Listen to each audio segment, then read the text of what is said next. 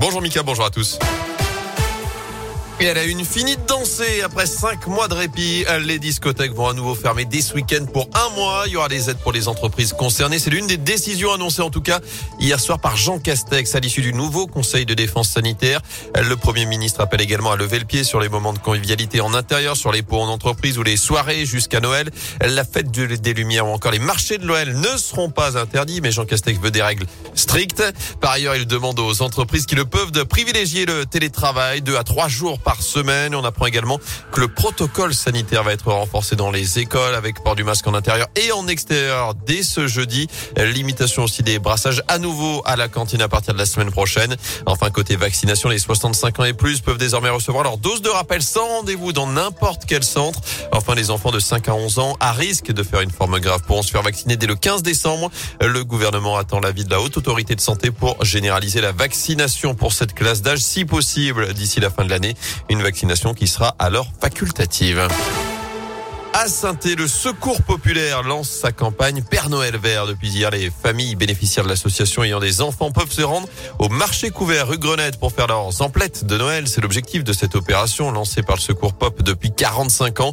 Remettre des jouets neufs à des familles démunies. Anthony Perel s'est rendu sur place hier pour le lancement de l'opération. Contre quelques euros, les parents peuvent repartir avec des jouets qui en valent 5 ou 10 fois plus. C'est cela l'opération du Père Noël vert. Dominique Roche, la présidente du Secours populaire 42. Ces jouets sont pour des familles qui sont en grande précarité. On sait bien que avec la Covid, beaucoup de familles sont malheureusement tombées dans une pauvreté auquel ils ne pensaient pas. Donc cette année, nous allons servir 915 enfants. Malheureusement, beaucoup d'enfants ne connaîtraient pas la joie d'avoir un jouet neuf et donc le Père Noël vert aide le Père Noël traditionnel a apporté des jouets à tous les enfants. Et le Père Noël vert peut compter sur l'appui de 80 bénévoles du Secours populaire sur le pont pour aider les papas et mamans dans leur choix. Colette est l'une d'entre elles. On a une fiche, on sait quelle est la composition de la famille en filles, en garçons et en âge. Et donc on les dirige vers les différents postes de jouets. On les conseille un peu dans leur choix. C'est quoi les tendances du moment? Les gens veulent quoi généralement? Trottinette. Ça c'est une valeur sûre, la trottinette. Trottinette est pour les filles, les poupons. Ça, ça plaît toujours.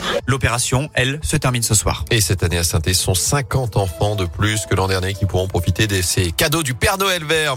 À retenir également cet appel à la prudence. Après le drame de la 89, la préfète de la Loire annonce un renforcement des contrôles sur l'ensemble des axes du département. Je vous rappelle que deux personnes sont décédées dans une collision entre une voiture et un poids lourd ce lundi matin à hauteur de Saint-Julien-d'Aude dans le Rouennais. L'autoroute n'a pu rouvrir complètement que dans la soirée.